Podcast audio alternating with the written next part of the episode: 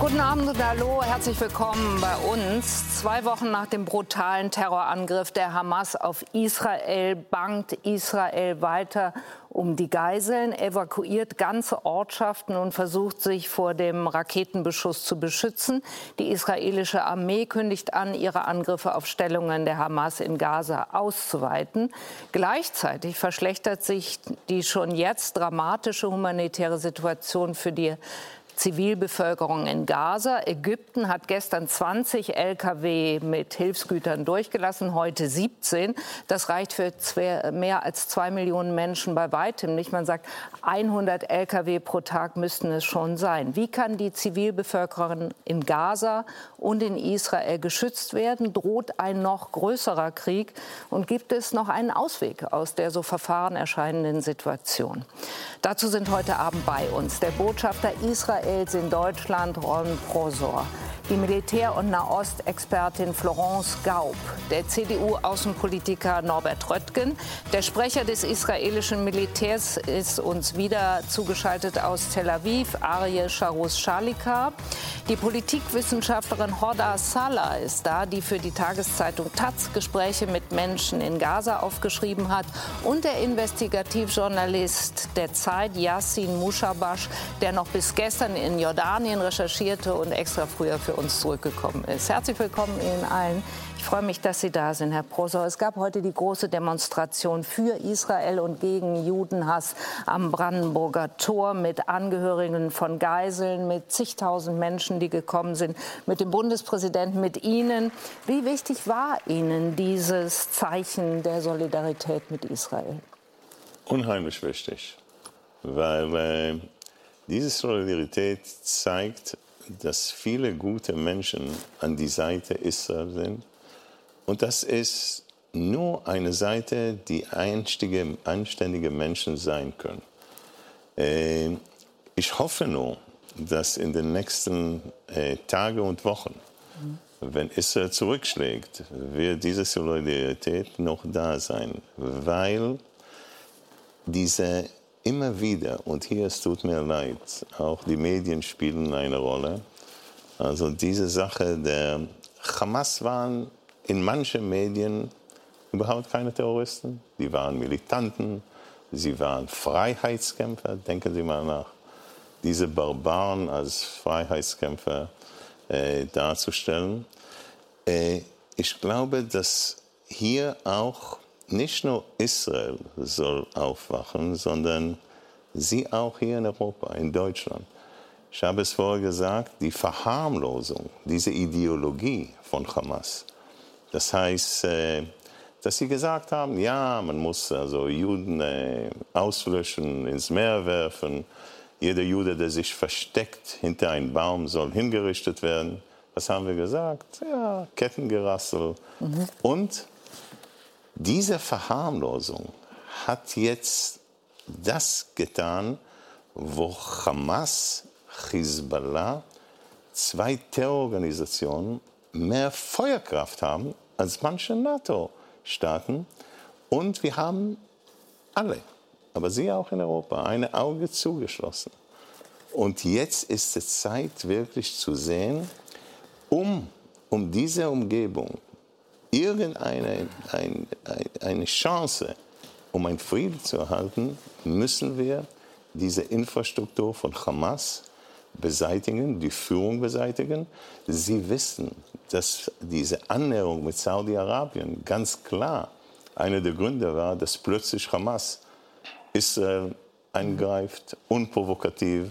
Es ist ein Versuch, also die Gegend zu ändern. Und wenn wir haben ein, keine andere Wahl. Wir müssen diesen Kampf gewinnen für uns selber und übrigens auch für Sie in Europa.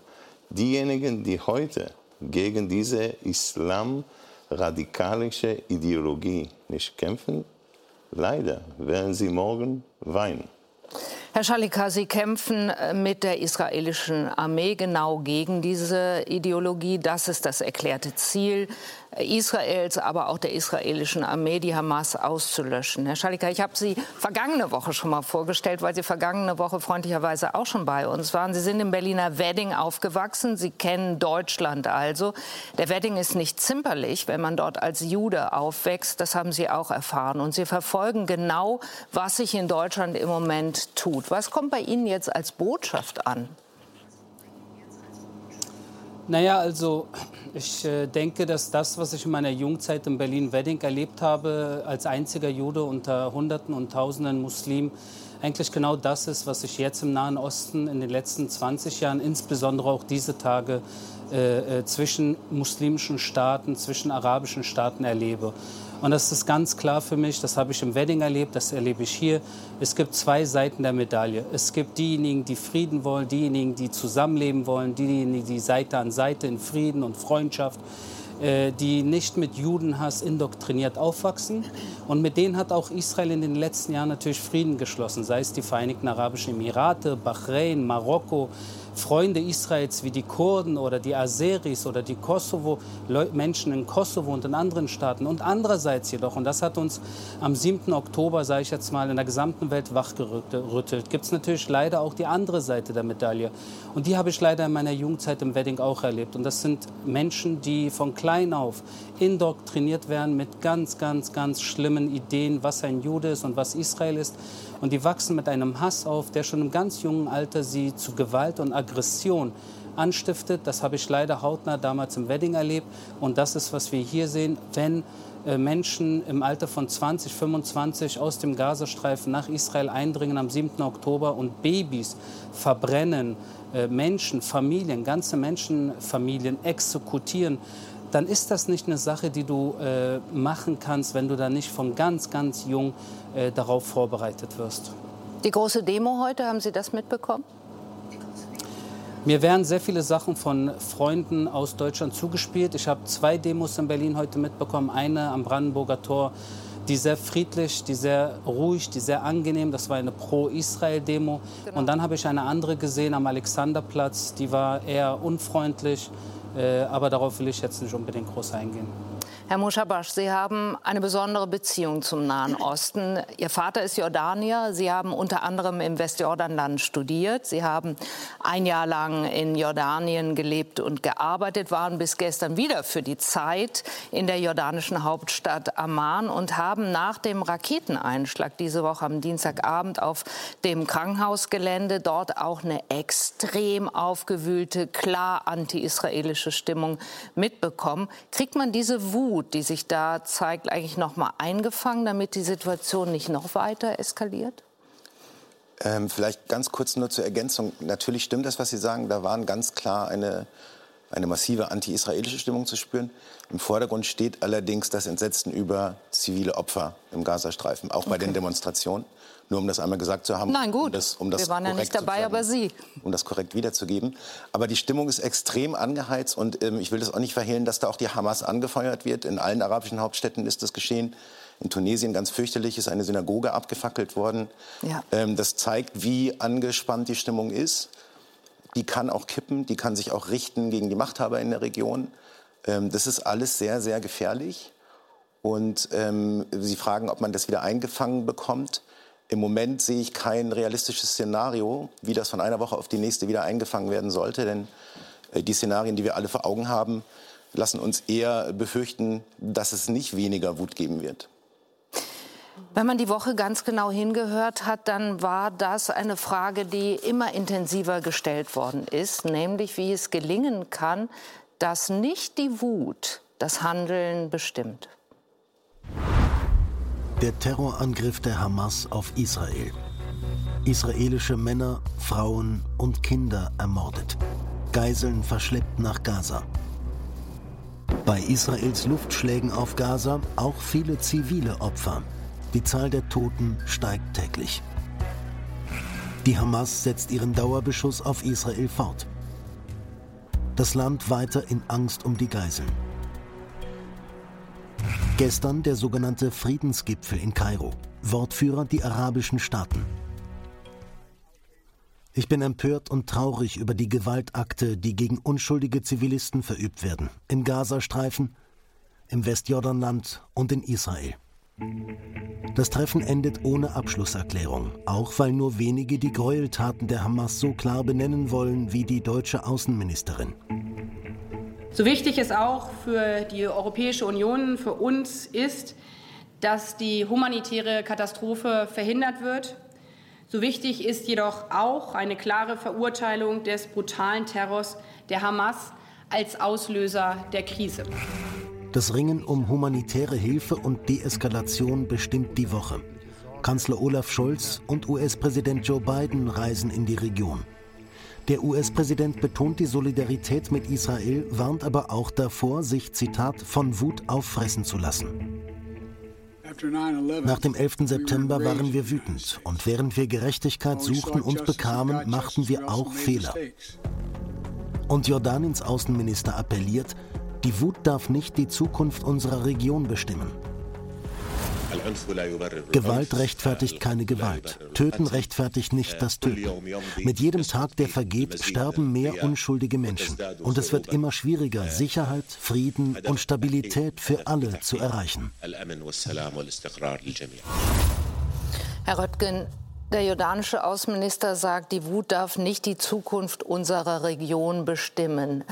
Darf man ihm das glauben oder hat die arabische Welt, die es ja auch auf dieser Veranstaltung, die Sie den Friedensgipfel genannt haben, nicht hinbekommt, es nicht schafft, den Terrorangriff der Hamas deutlich zu verurteilen? Hat die arabische Welt überhaupt ein Interesse an einem echten Frieden?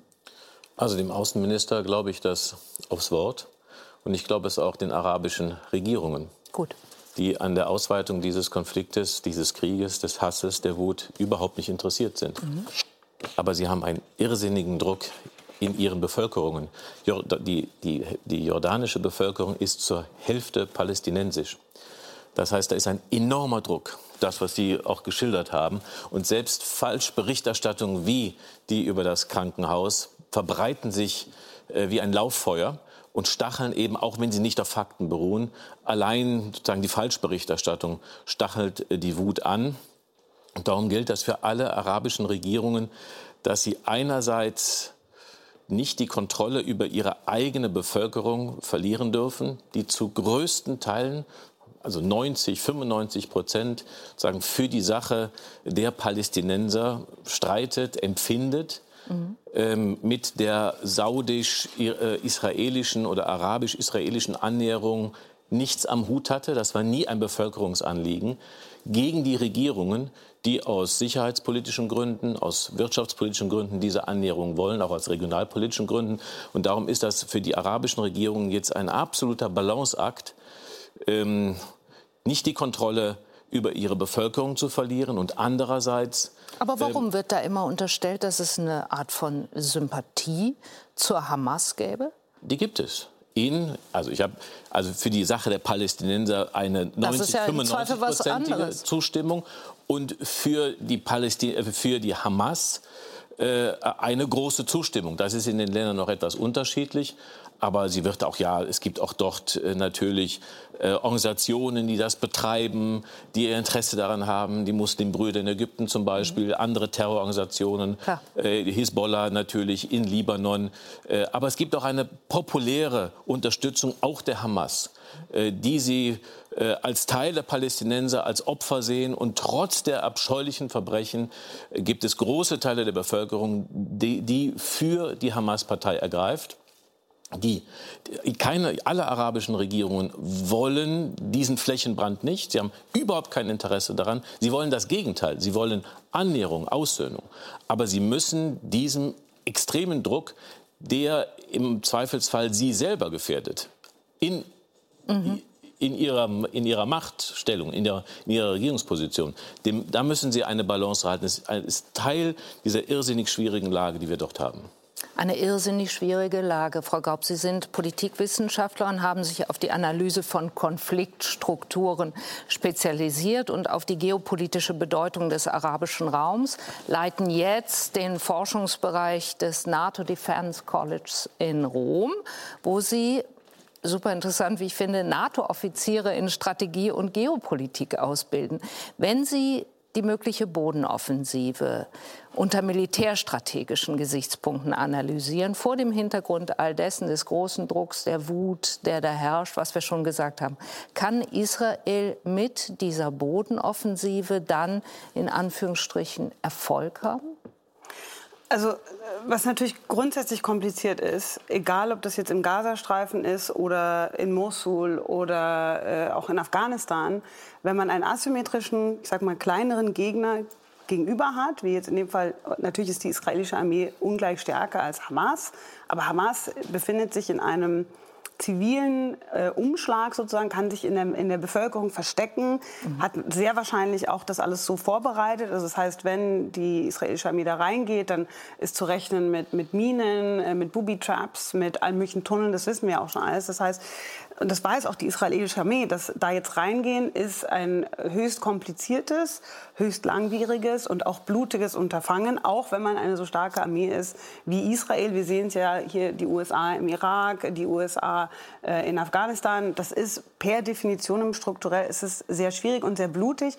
Und ich muss auch sagen, der Appell, also je länger, je länger Israel sich jetzt Zeit lässt, diese Offensive umzusetzen, desto größer ist auch die Erfolgschance, denn dann kann man mehr nachrichtendienstliches Material sammeln, kann man äh, besser sich vorbereiten. Also das ist nichts, wo man jetzt hauruckmäßig reingeht. Und dass bisher auch noch nichts passiert ist, würde ich sagen, ist für mich ein gutes Zeichen in der Hinsicht, dass die israelische Armee sich dieser Risiken voll bewusst ist und eben nicht jetzt einfach aus dieser Wut heraus reagiert, sondern schon kalkuliert, was jetzt passieren kann. Und kann sie ihr Ziel erreichen, die Hamas zu zerstören? Das ist halt die Frage, was man jetzt meint. Also wenn, wenn es jetzt reicht, zum Beispiel, wir haben immer gesagt, wir wollen den IS zerstören. Und wir haben natürlich erreicht, dass der IS in Syrien, in Irak kein richtiges Territorium mehr kontrolliert. Aber natürlich gibt es Teile des IS immer noch, gerade im Irak.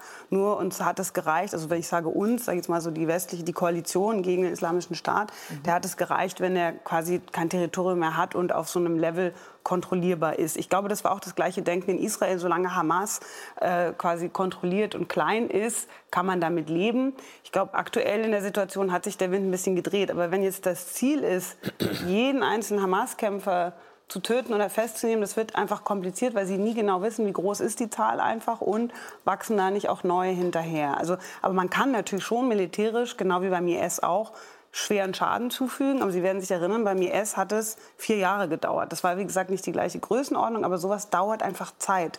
Und deswegen würde ich auch denken, also es hat ja jetzt auch schon zwei Wochen gedauert, aber niemand sollte erwarten, dass dieses jetzt schnell vorbeigeht. Also diese Operation, dass sie schnell stattfindet. Und wenn, dass sie dann schnell vorbeigeht, das wird nicht der Fall sein. Frau Salah, ich möchte Sie auch vorstellen. Sie sind Politikwissenschaftlerin, forschen zum politischen Islam, lehren an der Universität Kiel, sind in Kairo geboren, in Ägypten aufgewachsen. Ägypten, das für die Versorgung der Zivilisten im Gazastreifen im Moment eine immens große Rolle spielt. Und Sie sprechen in diesen Tagen so oft es irgend geht mit Palästinenserinnen und Palästinensern im Gazastreifen. Was hören und was spüren Sie da hauptsächlich? Äh, ich möchte gerne auf Ihre Frage antworten, aber trotzdem möchte ich äh, zwei Aussagen hier nicht stehen lassen, was Gut. in der Runde gesagt ist. Mhm. Äh, zum Beispiel, dass es keine Solidarität für Israel gab und der Angriff der Hamas dagegen. Die meisten arabischen Staaten, sagen wir von offizieller Seite, haben das verurteilt mhm. und genau wie auch was wir gesehen haben bei König Abdallah, da hat das gesagt, ich kümmere mich oder ich solidarisiere mit den Menschen, mit der Bevölkerung in Gaza und Israel. Das muss man, betonen. Und die zweite Sache, Islamismus hat in vielen arabischen Ländern jetzt Fehlschlag, das heißt, sie haben keinen Erfolg. Und, die, und ich finde es sehr schade, dass man diese sagen wir, diese Wut und diese Solidarität, was viele Menschen zeigen, weil viele Menschen sterben jetzt in Gaza, das ist diese kollektive Strafe, was Israel jetzt begeht. Das natürlich, das ist ärgert die Leute, das rührt sie. Wie kann das sein, dass man gegen Hamas ist? Äh, die Leute in Gaza selbst haben unter Hamas gelitten und dann bestraft man sie dafür. Das heißt, statt mit den Leuten in Gaza zu arbeiten, um vielleicht Hamas zu stoppen, hat man diese kollektive äh, Strafe, die man eigentlich, wenn man sieht, Verhungern eines Volkes, ähm, dass sie kein Wasser haben, kein Benzin, nichts, sie sind am Sterben, es gibt auch keine Hilfe im Krankenhäuser. Das ist genau äh, was auch Königs Abdallah gesagt hat, ist auch eine Art, und ich habe das auch mich informieren lassen, auch ein Kriegsverbrechen. Und deshalb will ich Ihnen nur was sagen, dass am Anfang war viel Solidarität mit Israel, die ersten vier Tage. Äh, natürlich und immer noch mit der Bevölkerung, sagen wir, mit der Bevölkerung in Israel. Aber dann diese Aggression und diese, äh, dass die Leute innerhalb von 24 Stunden äh, gebeten sind, ihre Häuser zu verlassen. Von einem Tag auf den anderen verlieren sie ihr Haus, ihre Familie, ihr Leben. Sie haben nichts, sie verhungern. Das ist, was in die arabische Straße bewegt hat und eigentlich auch die Machthaber. Sisi hat gestern klar erklärt, dass er gegen äh, die Politik Israel, auch König Abdallah, auch die Straßen. Das will ich nur hier, deshalb zitiere ich hier äh, der Kanzler äh, Scholz, der gesagt hat, nicht alle Araber sind Hamas, sondern das sind Menschen, sie interessieren sich für Bürgerrechte auch und für Rechte, für den Frieden in Israel und in in Gaza und in der arabischen Welt. Das muss ich wirklich hier nicht äh, betonen, ne? weil das finde ich wirklich ähm, ja, Verblendung auch für die Solidarität der Menschen in vielen arabischen Ländern dafür. Und Jetzt wollen wir keinen Fehler machen. Ja. Deshalb will ich noch mal fragen, Herr Mushabash, habe ich was verpasst oder haben die arabischen Regierungschefs den äh, Angriff klar verurteilt? Ich meine es nicht ich gehört Ich glaube, über haben. den Begriff klar müsste man sich noch mal äh, einigen. Mhm. Also zwischen den Zeilen habe ich das schon äh, durchaus wahrgenommen, dass arabische Regierungschefs ähm, ein, sagen wir mal, ähm, Solidarität ist auch ein großes Wort, aber, aber anerkannt haben, dass es israelische zivile Opfer gegeben hat und dass man die Anschläge verurteilt. Das ist auch im Übrigen, wenn Sie jenseits der Freitagsdemonstrationen mal zu Hause mit Leuten reden oder in, in Cafés, in kleineren Orten, wo nicht alle zuhören, dann hören Sie das auch durchaus, dass Leute sagen, was für ein fürchterlicher Anschlag, was soll das? Mhm. Wieso machen die das? Ja? Also insofern ähm, stimme ich Ihnen halb zu oder zwei Drittel zu. Ähm, und, und würde sagen, es hilft, glaube ich, schon, wenn wir es ein bisschen sortieren. Es ist sicher gut, wenn wir uns klar machen, dass nicht alle 260 Millionen Araber auf der Welt Hamas-Anhänger sind. Und ich war da am Tag der Anschläge in Jordanien. Ich bin durchs ganze Land gefahren in den zwei, drei Tagen, in denen das da ablief. Niemand hat gejubelt. Wirklich niemand. Irgendwo im Land. Ja? Ähm, also vielleicht auch das einmal nur, um das festzuhalten. Aber da, da, wenn ich sagen darf. Bitte. Hier ist es klassisch die haben es ganz klar nicht verurteilt. Ganz klar diese barbarische Massaker nicht verurteilt. Nicht der König, nicht Sisi, nicht der palästinensische Führung. Und das ist wieder diese Verharmlosung, die ich mich versprochen habe, nie wieder zu haben. Warum? Sie versuchen, eine muslimische Bruderschaft wie ein Tiger zu reiten. Sie erzählen Geschichten aus Tausend und einer Nacht, warum es inner, innerhalb jetzt dieser arabischen Staaten, äh, warum sie das oder jenes nicht machen können. Wir, wir, haben, wir befinden uns mit Frieden mit Ägypten, Frieden mit Jordanien, kein einziges territoriales Problem zwischen die, äh, dieser Länder. Es ist kaum zu fassen. Es gibt fast kein People-to-People. -People. Und diese Verharmlosung der Ideologie und wie gesagt, also vor unseren Augen, ein Versuch irgendwie, Sie, Sie sagen natürlich, also völlig falsch, Sie halb, also liebe Leute, wir alle haben Ohren und Augen und hier zur Zeit, es ist ein Versuch wieder, das zu verharmlosen. Ich war Staatssekretär, als wir völlig aus dem Gazastreifen rausgegangen sind. Alle Siedlungen raus. Was, denke, denk, ein normaler Mensch muss darüber nachdenken, wir haben kein Interesse in Gaza, warum haben wir Gaza verlassen? Wir haben, also wenn es Ruhe in Israel wird, wird es auch Ruhe in Gaza. Aber nein.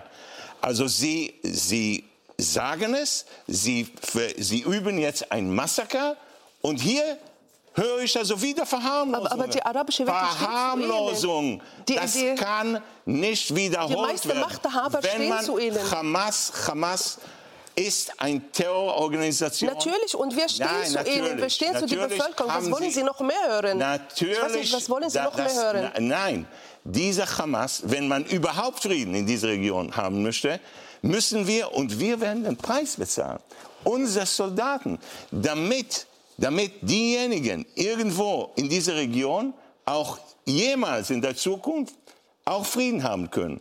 Weil die alle, die, diese Nachbarschaft schaut zu. Alle. Wir haben keine Wahl hier. Und übrigens die Frage, was da, äh, Sie haben äh, völlig recht. Aber eine Sache, Gaza wird nie wieder so sein wie vorher. Das heißt, Hamas wird Gaza nicht kontrollieren. Punkt. Ob wir jeder Tunnel oder Rakete finden, weiß ich nicht. Aber sie werden Gaza nicht kontrollieren und dann vielleicht, vielleicht wird etwas Neues da in dieser Region. Einigkeit haben wir hier alle, glaube ich, in der Verurteilung ja. der Terrororganisation genau. Hier, Hamas nicht, als Terrororganisation. aber ich kann, Herr Professor, ich kann Sie ganz gut verstehen. Sie haben natürlich recht, dass kein arabischer Staatschef in den Worten, die Sie gerne hören würden, würden und in der Klarheit... Ich gerne höre. Was, was ist mit Ihnen? Ich auch. Was ist mit der Welt? Ich bin ja auch noch mitten im Satz. Ja. Sie gerne hören würden und die viele gerne hören würden, da schließe ich mich auch ein, äh, das nicht getan haben. Ähm, ich finde trotzdem bemerkenswert, ich weiß nicht, ob Sie es mitbekommen haben, wahrscheinlich, der, zum Beispiel der saudische Geheimdienstchef hat sich sehr klar positioniert. Äh, gestern war es, glaube ich. Mhm. Genau. Ähm, das finde ich ein Zeichen, dass innerhalb des arabischen Kontextes und innerhalb der Spannungen, die dort bestehen, habe ich das als sehr weitreichend gelesen. Ähm, ich, ich, verstehe, dass Sie die Klarheit vermissen. Ähm, vermissen wir alle. Aber es ist nicht so, als würden 260 Millionen Araber inklusive aller arabischen Staatschefs die ganze Zeit jetzt ein Freudenfest feiern, weil der Hamas ein fürchterlicher Anschlag gelungen ist. Das wollte ich nur erklären. Und noch etwas, die meisten arabischen Länder leiden unter Islamismus. Das heißt, was ich mir wünsche, und das da war, da, damals war das auch am 11. September, statt die Welt so zu teilen, da sind die für Hamas, die sind so, wir arbeiten alle gegen ähm, radikale Gruppierungen, was sie nennen auch Terroristen. Wir müssen zusammenarbeiten. Aber dass sie mit, und jetzt hier gibt es so viele Militärexperten, dass sie jetzt eine Kollektivstrafe für eine Bevölkerung, von einem Volk, von zwei Millionen Menschen, kann man nicht. Ich frage Sie jetzt alle und Sie auch, äh, Sie sind Militärexperte. Gibt es keine andere Lösung, dass Sie statt diesem Krieg und diese Verhungern von Menschen und auch, dass jetzt viele Leute, die äh, Solidarität auch mit Israel zeigen, dass sie jetzt sehr kritisch sind. Sogar die deutsche Politik, das merke ich sogar in Deutschland, die deutsche Politik ändert sich und es ist auch viel kritischer geworden ist mit Israel. Haben Sie keine andere Lösung als Krieg und Verhungern? Herr Schalika, Sie sind angesprochen. Ich glaube, Sie konnten es nicht wahrnehmen. Schon wieder Hamas, alles, was ich sage. Äh, Moment, erst Herrn Schalika antworten lassen, bitte. Aber das ist Wahnsinn, dass ihr alles verbindet, was ja, ich sage mit Hamas. Ich finde, es, ich finde es traurig und fast schon skandalös, was ich mir gerade anhören musste, dass, äh, dass tatsächlich Israel die Schuld für diese Situation im Gazastreifen gegeben wird, obwohl wir uns 2005 äh, aus dem Gazastreifen zurückgezogen, nicht einen einzigen Juden zurückgelassen haben. Und dann 2006, als die Hamas gewählt wurde von den Palästinensern als ihre Führung und in den letzten 17 Jahren nichts gemacht hat für die Zivilisten im Gazastreifen und auch jetzt nach 17 Jahren nichts tut für ihre Zivilisten, sie nicht evakuieren will, sie abhält vom Evakuieren, sie als menschliche Schutzschilder benutzt und jüdische Babys ermordet, jetzt davon zu sprechen, dass Israel kollektiv bestraft, wobei wir seit neun Tagen die Menschen aufrufen, ihr Zuhause zu verlassen, um in sicheren Orten im südlichen Gazastreifen, im Al-Mawasi-Camp, dort erstmal für ein paar Tage, Wochen zu bleiben, wo es Wasser gibt, Nahrung gibt, UNICEF, UNRWA, wo die Hilfsgüter hinkommen, Medizin hinkommt. Was muss ein Jude und ein jüdischer Staat noch machen, um zu zeigen, dass es uns nicht um Zivilisten und um Kinder und um Frauen geht, sondern um Terrorbekämpfung, nachdem 1400 unserer Familienmitglieder und Freunden auf übelste Weise abgeschlachtet wurden, wie es nicht mal der islamische Staat gemacht hat. Was muss noch passieren, bis auch Menschen hier unter uns jetzt in diesem Panel ganz klar sagen, Israel hat das Recht, sich zu verteidigen. Die palästinensische Situation im Gazastreifen ist einzig und allein die Schuld der Führung der Palästinenser, und zwar der Hamas im Gazastreifen. Herr Schalika, eine Frage gestatten Sie und nehmen es bitte nicht als Vorwurf. Tatsächlich geht es mir darum, ich möchte es wissen. Sie wissen es.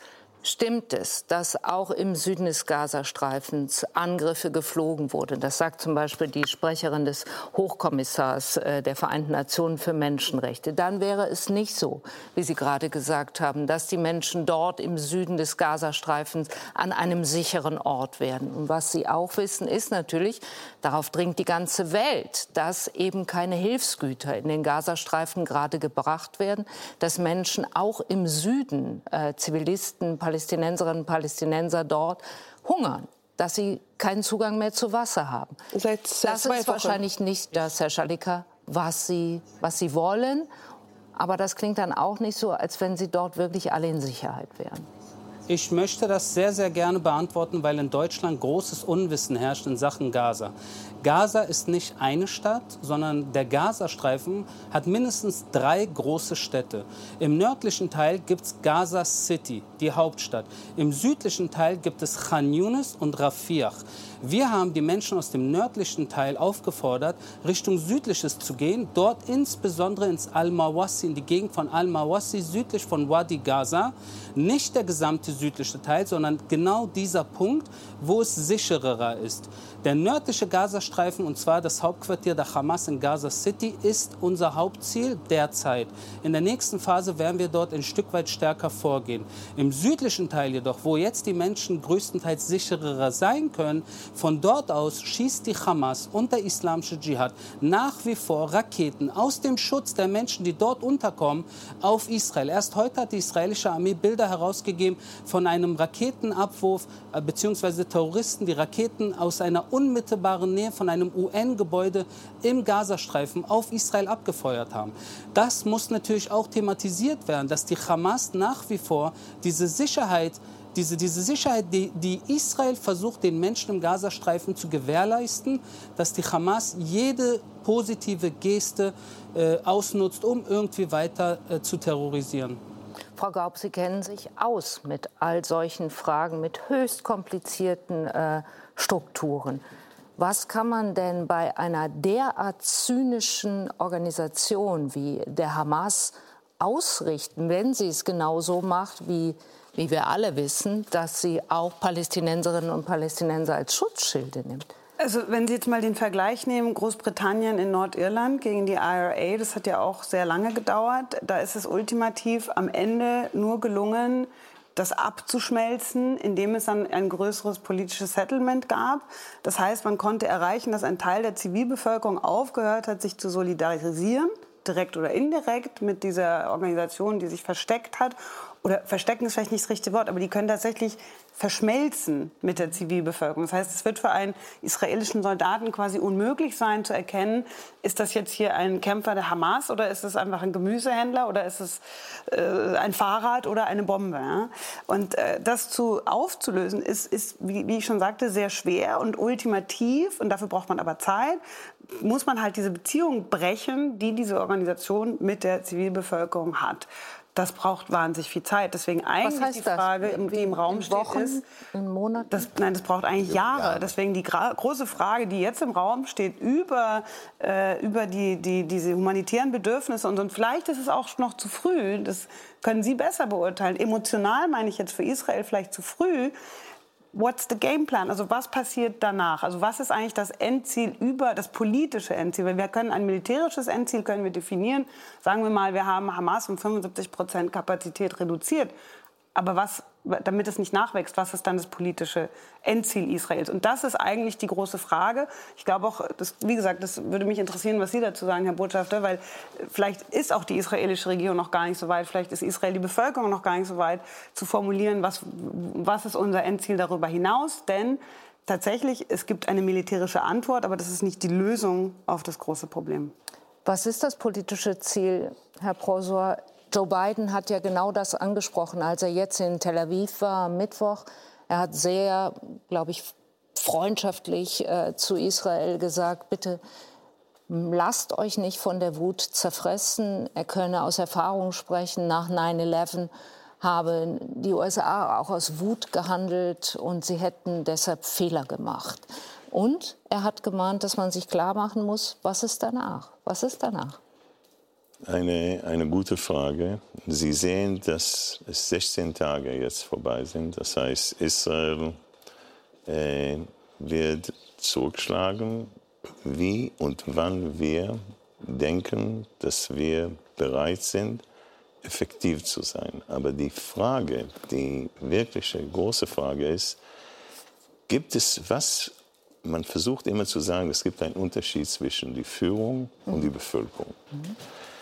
Wir haben äh, jahrelang, äh, ich glaube, das ist man in Deutsch Eindämmung, Containment. Mhm. Und wir waren, wir dachten, wie normale Menschen, gut, ihr habt es irgendwo anders mit äh, Wandel durch Handel, das in die Hose gegangen ist. Ja. Und äh, wir haben wie normale Menschen, ja, Arbeitsplätze. Am Freitag vor diesem dunklen 7. Oktober haben wir 18.500 Arbeitsgenehmigungen gegeben. Und was haben wir jetzt gelernt? Dass die Bevölkerung in der Kibbutzim, die gearbeitet haben, haben genau auf Karten geschildert, hier lebt Frau Will, zwei Kinder, ein Hund, ein Tür, ein Fenster, wo ist der Schutzraum? Und die sind, also wo ist ein Kindergarten? Und die sind dahin gegangen, um Leute hinzurichten. Das war nicht nur die Führung von Hamas. Das war die Bevölkerung. Ich weiß nicht, welcher Teil das ist. Das heißt, ist es 20 Prozent, 30 Prozent. Aber diese Teilung mit der Bevölkerung verharmlost die Sache. Es ist mir klar. Aber da glaube ich, dass bei uns wirklich ein Paradigmenwechsel stattfindet, wo wir sagen, das funktioniert nicht mit Hamas. Es wird auch mit Hezbollah nicht funktionieren. Die werden von Iran ganz klar mit Militär und Waffen und eigentlich, sie sind Proxys von Iran. Und wenn man das so sieht, dann natürlich wird es äh, sehr lange dauern, aber äh, wir müssen die Sache der Erziehung, und wir sehen es übrigens, wie man eine Gesellschaft prägt mit Schulbüchern. Und wir sehen das jahrelang. Die Schulbücher also mit äh, Helden dargezeigt, wie Dalal Mugabe eigentlich die 35 Israelis ermordet hat, davon zwölf Kinder. Dies ist ein Heldin, nicht Madame Curie, nicht irgendein Arzt. Und wenn man das in Schulen, diese Aufhetzung, dann ist es kein Wunder. Und übrigens, es ist auch nicht Hamas, aber auch in Ägypten, auch in Jordanien, die, die Art und Weise, wie man Israel und Juden darstellt, ist eine Katastrophe. Aber Herr Prosor, jetzt haben Sie nicht geantwortet auf die Frage, die Frau Gaub und mich sehr interessiert. Was ist das politische Ziel, nachdem die Hamas, so beabsichtigen Sie es ja, zerstört wäre? Ich, äh, ich glaube, dass die Antwort, die ehrliche Antwort ist, äh, wir, unsere Prioritäten jetzt sind Hamas und die Führung und die Infrastruktur zu zerstören. Ja, es gibt Leute bei uns, die schon jetzt denken, wie Gaza nachher aussieht. Aber diesmal wollen wir aus diesem akademischen Bereich oder dass wir immer die Einsnote in der Schule bekommen, weil wir innovativ denken, äh, wir müssen diese Priorität jetzt und natürlich hat es damit zu, äh, äh, zusammen, was wir erzielen wollen. Aber eine Sache, irgendwie müssen für sie klar sein.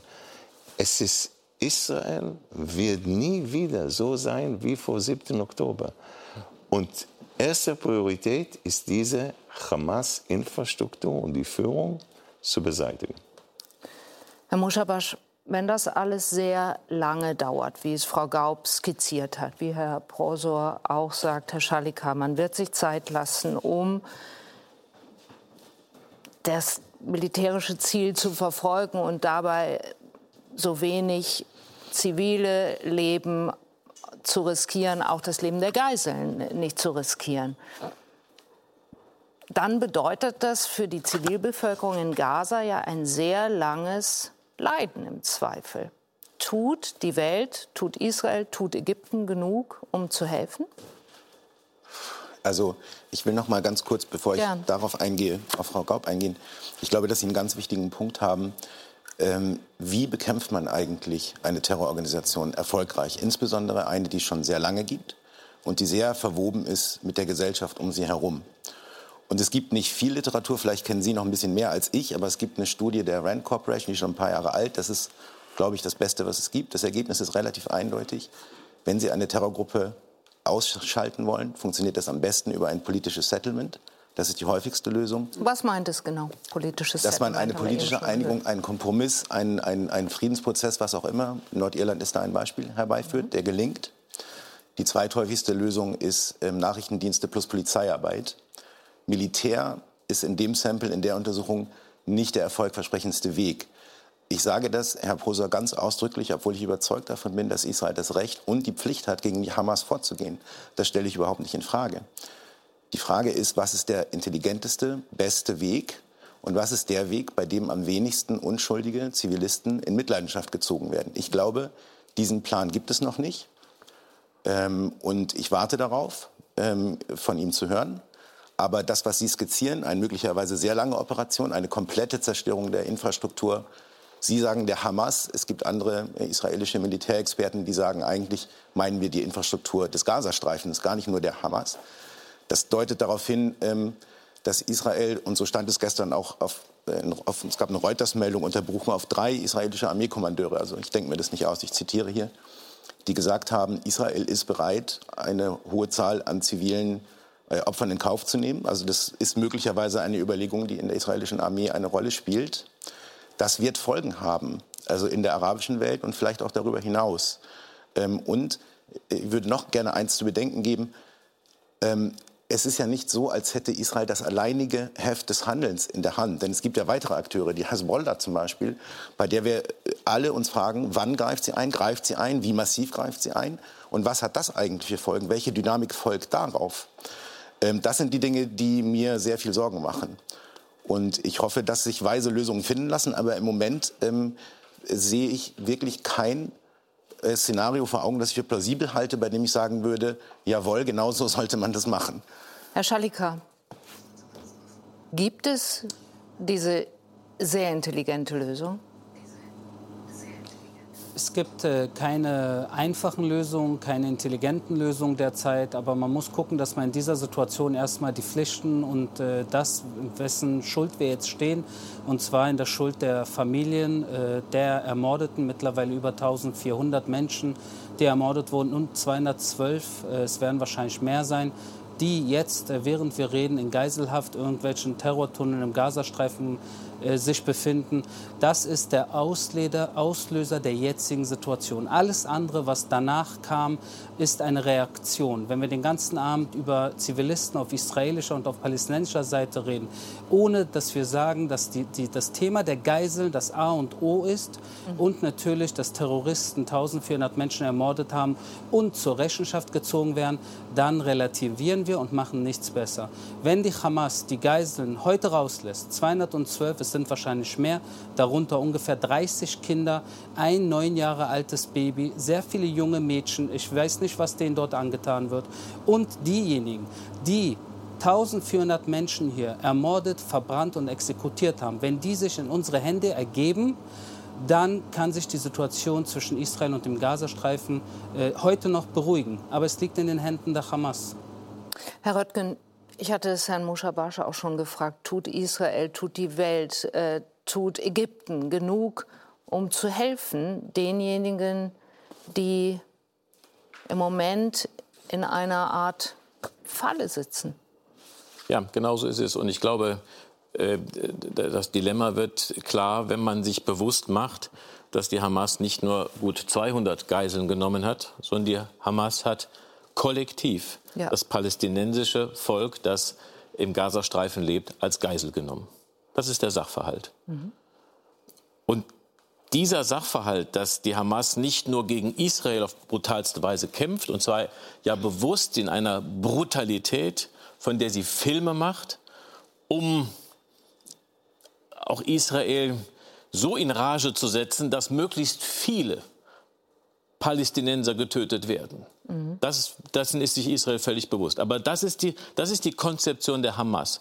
Hamas möchte, dass möglichst viele Palästinenser sterben, nicht Israel. Israel hat daran überhaupt kein Interesse. Mhm. Aber die Hamas hat das Interesse daran, weil das den Flächenbrand, den sie möchte, erzeugen kann. Und das, ist, das begründet das Dilemma, ein fürchterliches Dilemma. Das begründet das Leiden der Palästinenser, die dort leben und die nichts mit der Hamas zu tun haben. Die gibt es natürlich. Klar. Und das fängt bei der humanitären Lage an. Natürlich hat Hamas mit diesem Krieg für die Palästinenser eine humanitäre Katastrophe ausgelöst.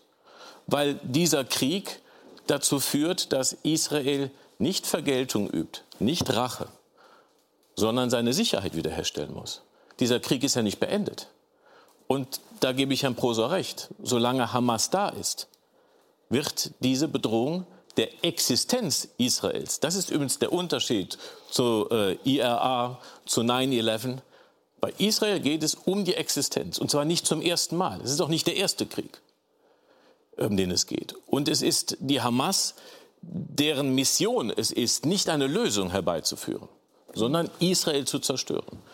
Und die weitere Besonderheit ist, dass in dieses, in, zu dieser Terrorgruppe innerhalb der Palästinenser im, im Gazastreifen, übrigens auch im Westjordanland, wo ja auch Hamas-Terroristen sitzen, noch Iran als Regionalakteur oder als Regionalaggressor hinzukommt, ohne den das alles nicht möglich wäre. Das heißt, es ist kein sozusagen israelisch-palästinensisches Thema alleine, bei weitem nicht.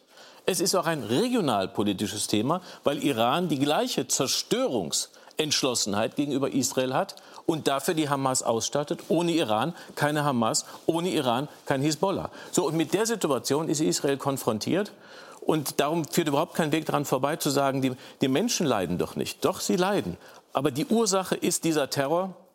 Und Israel ist durch diesen Terror in ein fürchterliches Dilemma geraten. Darum glaube ich, in einem Dilemma gibt es erstmal keine weise Lösung. Es gibt sie nicht. Das ist, das ist das Fürchterliche an dieser Lage, dass Israel seine Sicherheit verteidigen muss, ist auch verpflichtet gegenüber der eigenen Bevölkerung dazu. Mhm. Und es gegenüber einem Gegner tut, der die Palästinenser als Volk als Geisel nimmt.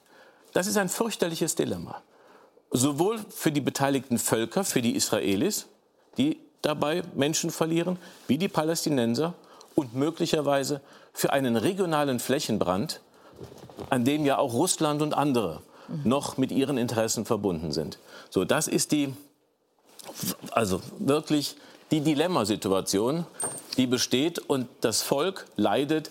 Selbst bei dem Grenzübergang sind Sicherheitsfragen relevant. Dass nicht Terroristen rausgehen, die sollen ja drin bleiben, und dass nicht Waffen reingehen. Alle, alle diese Fragen spielen damit eine Rolle und es muss kontrolliert werden.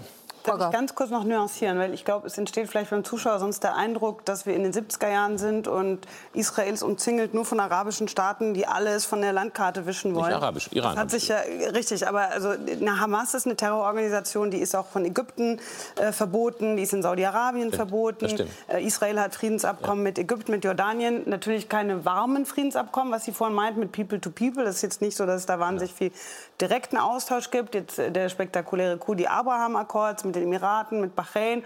Wir waren auf einem guten Weg mit Saudi-Arabien. Also Aber pardon, da war ja die palästinensische Frage ausgeklammert. Genau, das, da, also das wird konventionell jetzt so erklärt als Teil des Problems, ja, dass die Palästinenser das Gefühl hatten, die Araber lassen uns im Stich.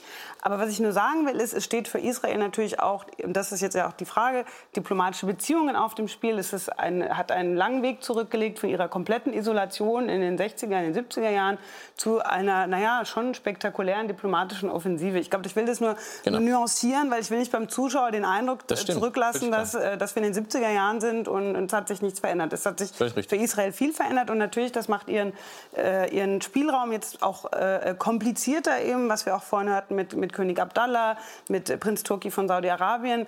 Ähm, sie sind jetzt da ein bisschen, ja, nicht eingeschränkt, aber sie müssen mehr nachdenken, was das für Effekte hat auf ihre Beziehung. Das will ich nur, Sie schauen mich jetzt an, ich erkläre es nicht Ihnen, ich erkläre es dem Zuschauer, aber das ist, glaube ich, wichtig. Und ich, ich will auch noch mal nochmal äh, Frau Salah beistimmen. Ähm, wir hatten auch, Sie erinnern sich noch, äh, in den frühen Zehnerjahren die Umfragen in Israel, in den palästinensischen Gebieten, Akzeptanz des Staates Israel, Akzeptanz eines palästinensischen Staates. Da waren wir schon bei rund über 70, äh, 60 Prozent. Ne? Mhm. Also es ist nur, ich, ich verstehe die Emotionen, aber ich möchte auch, äh, dass, dass die Grauschattierung, dass da noch Platz dafür ist, dass da jetzt nicht das Gefühl entsteht, alle Araber wollen, dass Israel aufhört zu existieren, alle Araber finden Hamas toll.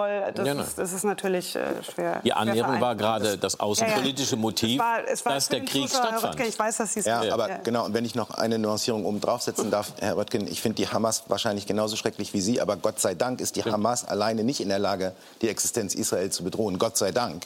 Aber das Szenario, das, das schlimmste genau. Szenario im Moment oder das Vorschlimmste, das man sich vorstellen kann, ist eben ein Zusammenwirken von. Und das ist eben eine der genau. großen Fragen, die wir im Hintergrund dieses fürchterlichen Anschlags vom 7. Oktober noch gar nicht wissen. Wer hat sich mit wem verabredet? Wer hat, wer hat welchen Plan möglicherweise besprochen? Aber wer wen ausgestattet hat, wissen wir schon. Das wissen wir schon. Aber, aber ich Iraner, glaube, aber ich glaube eben, dass, ich glaube, wenn wir uns die Region insgesamt angucken, ähm, dann, dann ist das Szenario das ich für wirklich besorgniserregend halte. Ich finde alles jetzt schon sehr besorgniserregend, aber das würde, wäre wirklich noch mal eine, eine krasse Eskalationsstufe drüber, wenn die Hezbollah massiv einsteigt, wenn der Iran möglicherweise die, den Entschluss gefasst hat, dass er jetzt die Gelegenheit günstig findet, Israel auf die nächsten Jahre zu schwächen und entsprechend reagiert. Das wissen wir nicht, weil Teheran in weiten Teilen eine Blackbox ist für uns. Das ist aber eine Kalkulation, die wir ständig im Kopf durchspielen müssen. Und wir sehen ja an der an der israelisch-libanesischen Grenze wieder kommuniziert wird über den gegenseitigen ja. Beschuss. Ja. Äh, das ist ja wie ein Morse-System. Das ist ja eingespielt seit Jahren. Und die letzten zwei Tage stehen die Zeichen eher genau. auf eine Eskalationsspirale. Frau Salah, wie schauen Sie auf Ägypten, auf das Land, in dem Sie geboren sind, ähm, in das Sie zurückkehren äh, wollten, in dem Moment, als Sie sehr viele Hoffnungen, wie, glaube ich, ein Großteil der Welt, in den arabischen Frühling hatten und dann merkten, nein, Ägypten äh, entwickelt sich in eine Richtung, Richtung, äh, die Sie nicht äh, lebenswert für sich fanden, ähm, wenn ich es jetzt äh, so sagen darf. Ägypten hat gestern, habe ich am Anfang der Moderation schon mal gesagt, 20 Lkw durchgelassen, heute 17. Äh, viel zu wenig. Man sagt, es braucht 100 Lkw mit Hilfsgütern, die nach, in den Gazastreifen reinfahren sehen die Palästinenserinnen und Palästinenser, mit denen Sie Kontakt haben, auch Ägypten da in einer Verantwortung, die sagt, die machen das nicht gut? Ich habe jetzt äh, in meinen Interviews äh, Leute äh, interviewt von, äh, vom Süden von Gaza mhm. und auch vom Norden. Und deshalb ganz kurz nur, wirklich, ich, äh, aber ähm, die Leute sind im Norden geblieben, obwohl das so gefährlich ist, weil sie haben gesagt, sowieso, da sterben Leute im Süden. Ne? Das heißt, der Weg nach Süden ist auch sehr, sehr gefährlich und man, man weiß das. Auf jeden Fall, das war jetzt die, die, die, die, das Interview, das war jetzt vor zwei Tagen, das heißt bevor diese Öffnung dieser humanitären Hilfe. Aber ich war überrascht, das war ein Interview mit einem ähm, deutschen Palästinenser der eigentlich seine Familie dort äh, besuchen wollte und dann wollte er nach Deutschland, äh, ist diese Situation passiert und dann kann er nicht. Und äh, da habe ich gesehen, dass es doch ein Verständnis für ägyptische Position ist, mhm. äh, diese Leute als Druckmittel zu benutzen, dass Israel das jetzt äh, zuerst ähm, aufhört, äh, die sie soll das öffnen, ne, die Grenze, damit die humanitäre Hilfe kommt. Das und dann kann sie die Ausländer. Israel soll welche Grenze öffnen? Das heißt, vorher wollten, äh, wollten äh, dass die Europäer aus, rausgehen, ne, dass sie fliegen können, und aber nicht diese humanitäre Hilfe, dass, dass sie reinkommt nach äh, Palästina. Und Ägypten hat gemeint, nein. Zuerst humanitäre Hilfe und dann können wir die Grenze öffnen, dass die Leute nach Europa fliegen können. Das ist erstens. Und die Position von Ägypten sehe ich eigentlich selbst als äh, Ägypterin und auch als Politikwissenschaftlerin sehr gut. Und ich kann auch Sisi äh, äh, selbst zitieren. Er hatte gemeint, er lehnt das ab, die, die Grenze zu öffnen, dass jetzt ähm, die Palästinenser Flucht in Ägypten finden, weil dann kehren sie nicht mehr zurück. Ja. Und dann ist das Liquidierung. Ich äh, sag, was er gemeint hat, was er gesagt hat, Liquidierung äh, von Palästina. Und das will er nicht. Und was war wichtig auch in meinen Interviews, dass viele Menschen haben wirklich diese Trauma wieder von 48. Ja? Wenn wir rausgehen, verlieren wir äh, unser, ähm, ja, unser Land. Ja. Ähm, Ich bin hier gekommen in diesem Programm, weil ich habe gedacht, das ist über humanitäre Hilfe, dass wir, äh, dass wir sprechen. Ne? Auf jeden Fall. Und deshalb ähm, wir kamen nicht dazu. Ich glaube, auch die Zeit ist zu Ende. Ich ähm, empfehle Ihnen vielleicht die Taz äh, zu öffnen. Da gibt es dort äh, mehrere Interviews mit Menschen aus äh, Nord-Gaza und Süd-Gaza. Und das ist interessant zu lesen, warum die Leute in Nord-Gaza geblieben sind, weil sie alle äh, betonen dieselbe Erfahrung. Und das ist interessant ist, wir waren ein Team von mehreren Leuten, aber die Antworten in den Interviews, sie waren sehr übereinstimmend. Ja? Das Zerstörung sogar von Bäckereien, die Schlangen um ein Wasser. Jeder Mensch hat dort ein Recht seit jetzt zwei Wochen auf zwei Gläser Wasser, so, so kleine Gläser, das heißt halb, halb Liter. Die Leute äh, haben mir erzählt, sie haben kein Wasser zur Toilette. Die Hygienezustand ist katastrophal. Natürlich, sie verhungern, das ist nebenan, sie dursten nebenan. Aber was mich wirklich am tiefsten gerührt hat, gab auch viele Momente, dass äh, Frauen haben gesagt, sie haben Angst, falls wenn das Wasser kommt, zu duschen weil sie haben Angst in dieser Zeit, dass das Haus bombardiert ist und dann sterben sie und die Kinder sind Weiße. Hm? Das heißt, diese Angst, Frauen, wenn wir sagen, wie, Herr, wie die äh, Bundesaußenministerin sagt, wir wollen eine feministische internationale Politik äh, ausüben, dann wollen wir denken auch über die Rechte der Frauen dort. Und deshalb ich möchte hier betonen, wirklich am Ende des Programms, dass viele Wissenschaftler in Deutschland lehnen ab, zu solchen Talkshows zu kommen, weil sie sagen, wenn man hier kommt, sofort bekommt man die Keule, du bist entweder antisemitisch oder du verstehst nicht die Situation. Und sie haben mir gesagt, Hoda, komm nicht zu diesem Programm, das ist Selbstmord. Das ist eine kriegstreibende äh, Gruppe und du wirst wirklich keine Chance haben. Was ich nur sagen möchte, ich möchte gerne, dass wie der äh, Militärexpert hier äh, gesagt hat, ich möchte gerne, dass jeder Jude hier in Deutschland in Frieden und in Sicherheit geht. Ich, äh, für in Deutschland und in der arabischen Welt gibt es keinen Platz für Antisemitismus. Mich interessiert die Menschenrechte und deshalb ich möchte gerne, dass wir statt Hamas zu reden über die Bevölkerung. Man kann auch Islamismus bekämpfen, aber man muss gleichzeitig an die Bevölkerung denken. Und ich bin heute gekommen, um wirklich nicht über Hamas zu reden, sondern über die Menschen in Gaza, die sterben und sie leiden und wir müssen an sie denken. Und auch ich denke wirklich, weil sie nehmen das auch so leicht mit Wort, auch an die israelischen äh, Soldaten, die auch vielleicht ihr Leben bezahlen dafür. Das müssen wir alles. Deshalb bitte wollen wir auch Szenario, was passiert nach. Das wünsche ich mir. Ich möchte, dass wir alle in Frieden und mich interessiert wirklich die Bevölkerung in Israel und in Palästina und arabischen Ländern, dass sie in Frieden leben. Frau Salah, ich bin froh, dass Sie. Ich danke Ihnen. Sie haben das. Äh, Sie hatten uns das vorher auch gesagt, dass Sie Sorge haben, dass, äh, dass äh, Ihr Anliegen hier nicht gesehen wird. Aber ich finde, was Sie gesagt haben, war das wichtige Wort gleichzeitig.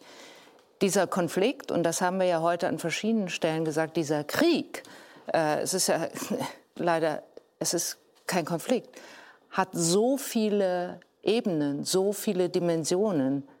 Deshalb ist es wichtig, auf all diese Dimensionen zu schauen. Das haben wir gemacht. Sie haben es überlebt. Dankeschön. Ich bin froh. Ich wünsche äh, nur, dass, ich wünsche nur, dass aber die ich Medien... Möchte, äh, ich, ich möchte den ja. Punkt, äh, den wir besprochen haben, noch mal weitergeben an Sie, Herr Röttgen. Tatsächlich ist es ja so, dass auch äh, Deutschland auch von äh, Herrn Prosor aufgefordert ist, wirklich alles dafür zu tun, auch auf Ägypten einzuwirken, dass geholfen wird den Menschen im Gazastreifen. Kann man da noch mehr tun? Also ich habe keinen Zweifel, dass die Regierung, der Bundeskanzler, die Bundesaußenministerin in diesem Sinne alles getan hat, darauf einzuwirken. Mhm. Dass, dass die humanitäre Hilfe, die auch weiterläuft von deutscher Seite aus, also nicht eingestellt, auch nicht in Frage gestellt ist, sondern zur Verfügung gestellt wird, dass sie auch ankommt bei den Menschen. Da habe ich keinen Zweifel, dass sowohl der Bundeskanzler wie die Bundesaußenministerin alles ihr Mögliche in diesen Gesprächen, bei den Konferenzen getan haben. Sonja Zekri hat in der Süddeutschen Zeitung geschrieben, es sei nicht ohne Ironie, dass man jetzt auf Ägypten schaut und sagt, bitte, Sie sollen die Grenzen öffnen, damit Menschen aus dem Gazastreifen fliehen könnten. Es sei deshalb nicht ohne Ironie, weil wir in Deutschland gerade die ganze Zeit versuchen zu verhindern, dass Menschen zu uns kommen. Sollte Ägypten nicht bei der Haltung bleiben, dass es ja, oder ist es nicht verständlich für uns, dass Ägypten bei dieser Haltung bleibt? Also Ägypten wird bei dieser Haltung bleiben. Ähm, und auch alle anderen arabischen Staaten werden, das ist auch ein Teil der Wahrheit, werden bei ihrer Haltung bleiben, dass sie palästinensische Flüchtlinge, bis auf Jordanien, das ist eine besondere Situation, aber die anderen Staaten, dass sie, äh, dass sie nicht palästinensische Flüchtlinge aufnehmen. Und ich glaube, das ist, muss man auch dann aussprechen, es geht nicht nur darum, dass sie, dass sie wollen, dass, der, dass die Bevölkerung des palästinensischen Staates, für den sie sind, dann auch an, an der Stelle bleiben, mhm. sondern äh, auch Ägypten ist und wie die anderen arabischen Staaten sind nicht daran interessiert, diesen Konflikt in die eigenen Gesellschaften und die eigenen Staaten zu importieren. Das ist eine, eine, auch eine Zweisprachigkeit, die da schon, schon immer war, dass, es, dass die großen Solidaritätsbekundungen äh, abgegeben worden sind, aber die, aber die Angebote an, zur Lösung des Problems auf diese Weise, durch Migration, mhm. ähm, äh, durch Asyl, äh, etwas in der Region zur Erleichterung der Menschen zu tun. Diese Bereitschaft hat es nie gegeben. Aber ähm, Herr Röttgen, ich glaube, selbst wenn die Grenze offen wäre nach Ägypten, würde es viele Bürgerinnen und Bürger aus Gaza geben, die nicht gehen würden. Mhm. Das gibt es auch. Gehen ja. würden, und zwar deshalb, weil die Vorstellung, ähm, den Ort, an dem man lebt, verlassen zu müssen, wirklich an ein palästinensisches Trauma rührt. Auch Palästinenser haben Traumata und das ist eines. Das will ich auch nicht bestreiten. Ja. Aber es gibt auch keine Bereitschaft, sie aufzunehmen. Es gibt beides, stimmt es gibt vielleicht die Bereitschaft, nicht sie aufzunehmen. Deswegen, also in gewisser Weise. Naja, also, also, es gäbe natürlich hm. palästinensische Flüchtlinge, die auf den Sinai gehen würden. Die würde es auch geben aus dem Gazastreifen. Und auch nicht nur eine kleine Zahl. Es ist spekulativ, aber ich glaube schon, dass es das gibt, schon allein wegen der Sicherheitssituation. Aber für, für Ägypten kommt es überhaupt nicht in Frage, für Sisi den Sinai dafür zu öffnen. Beides, glaube ich, trifft zu. Ich will mich bedanken bei der Runde, auch bei Ihnen, bei Herr Schalika. Äh, Grüße nach Tel Aviv. Danke, dass Sie wieder bei uns waren. Und äh, die Tagesthemen machen weiter und machen mit dem weiter, womit wir begonnen haben, Herr Prosor, wenn ich euch richtig verstanden habe, Helge, nämlich mit der Demonstration gegen Judenhass und für Israel heute in Berlin. Genau so ist es, Anne. Wir schauen auf die Solidarität, die heute in Berlin zu sehen war und haben Angehörige von Geiseln aus Israel begleitet, die unter anderem morgen den Bundespräsidenten treffen, um auf das Leid ihrer Familien aufmerksam zu machen. Mehr als 200 Menschen werden von der Terrororganisation Hamas immer noch gefangen gehalten. Das und mehr gleich in den Tagesthemen. Das jetzt in den Tagesthemen empfehle ich Ihnen sehr. Tschüss und auf Wiedersehen.